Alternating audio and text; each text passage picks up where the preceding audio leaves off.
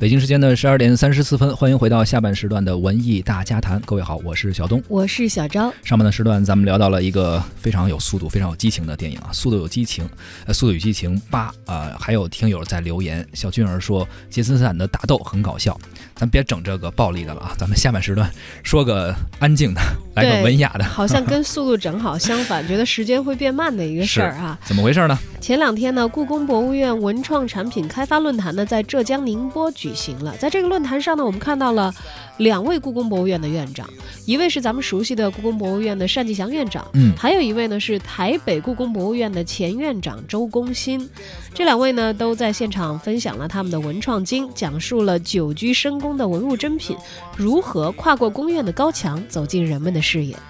台北故宫博物院前院长周公新表示说：“台北故宫博物院有七十万余件的书画器物与图书文献等，呃，质量兼具的精致文物，这些都是文化创意研发最宝贵的文化资源。”在零八年周公新走马上任的时候呢，台北故宫博物院只有两千多种文创产品。为了给文创引来源头活水，他呢组织了文化创意产业的研习营、文创衍生品的设计团队以及竞赛等等活动啊，吸引了专业的团队成为台北故宫衍生品的合作厂商。历时四年的努力，文创产品的种类呢，现在已经是接近五千种了。嗯，在周公新看来啊，小到一款吊坠啊，一卷胶带都可以作为故宫文化的载体，因为创意是。是文化创意产业链上最关键的一环，经由金点子来点睛沉睡的文物，也能转化为文创产业的活水的源头，真正的能够活起来。而在北京呢，六百多岁的故宫博物院也因为脑洞大开而成为文创界的新晋网红。随着该馆在文创产业的元素性和故事性、功能性上重新进行了定位，一六年文化创意产业的这个产品销售额度已经高达十亿元人民币了。为了能够唤醒这些沉睡的文物啊，故宫博物院推出了以萌为设计理念、充满故宫元素的呃故呃宫廷娃娃呀，还有这种家族系列的一些产品，以及紫禁城内生活的流浪猫为创意的。故宫猫系列产品，此外呢，还有这个帝帝后款的手机壳、正大光明的移动电源、万寿无疆的钛金眼镜等文文创产品，也都成为了爆款。其实我们已经在网上已经见到了很多了哈，各种各样的，让我们原来可能。呃，不太容易想到的，但是呢，它这么一设计还挺实用，但是确实也有有有这种历史和文化的元素在里面。对，现在这样一个网络时代，故宫博物院呢也不仅仅有传统的故宫衍生品，还有故宫出品系列的 App 应用、数字博物馆等等啊。单霁翔还表示，在互联网时代，要以文化创意研发为支撑，以科学技术手段为引领，促进博物馆资源的保护和研发，促进中华优秀文化的遗产逐渐的火起来。我回想起来，好像也是零九年还是一零年的时候吧。嗯，当时好像一个海外的公司，当然那个计划后来没有能够再升级和实施啊。好像开发了一个跟故宫有关的一个什么游戏。嗯嗯，就是你可以选择角色，可以选太监、选宫女儿，可以选侍卫什么的。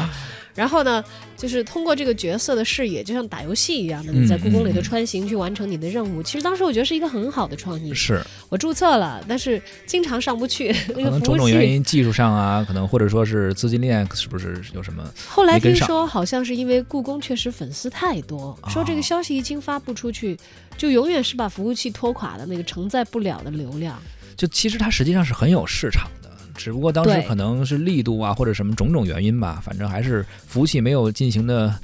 更新或者升级。具体的原因我并不知道，但是后来确确实实是上不去了，我也就弃了。是我们希望，其实在这个单霁翔院长都提出来了，你像 App 啊、数字博物馆等等这些项目都能够逐渐建立起来的时候，我觉得年轻人有的时候就是通过游戏嘛，通过这些途径来了解一个。呃，我们并不熟悉的东西，啊，对此产生兴趣。对，那么他再来北京，很可能就会专门计划一趟。当然，你不玩游戏也得专门计划一趟去故宫，是吧？对，就是你说这个思路，实际上就是能够和我们最新的一些技术应用啊相结合，包括说 VR、AR，好像也在这种的研发中。很多人也在考虑到，能不能通过这方面的技术还原一个真实的啊宫廷的场景等等。包括你说到的游戏，包括一些网络游戏，可能并不是很复杂，但是能够吸引很多年轻人的眼光。而说到这个文创的这个具体的实食物啊，之前有很多的讨论，说去到什么也是著名的旅游景区、著名的文化历史什么什么什么景景点吧，但是呢，会发现它的所有的产品啊。都基本上产自义乌，说这个也是有一些特雷同的感觉。市场决定了这个卖的文创产品是这个也不行。所以你像故宫，刚刚我们听到这些采访里面，他们说到的都会有自己的一些叫经典的进行点睛，做一些呃不是那种批量化的，就是你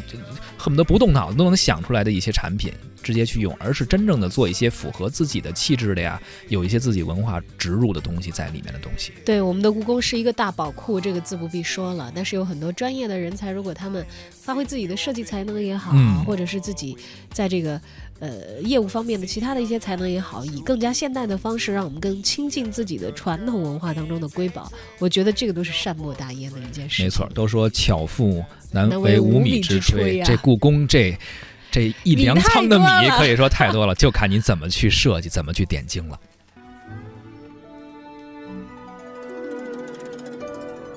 谁家少君在水边，却见他在流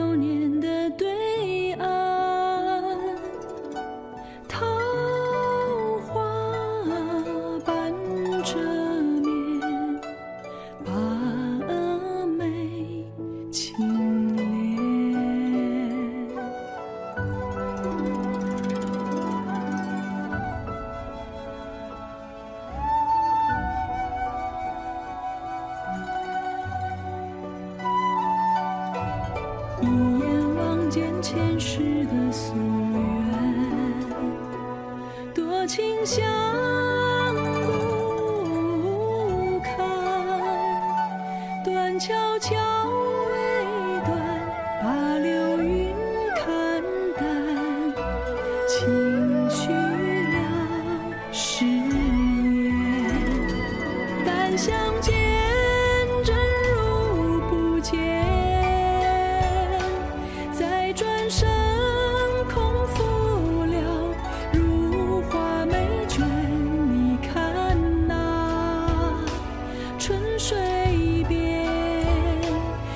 笑眼波流转聚散流连但相见真如不见。再转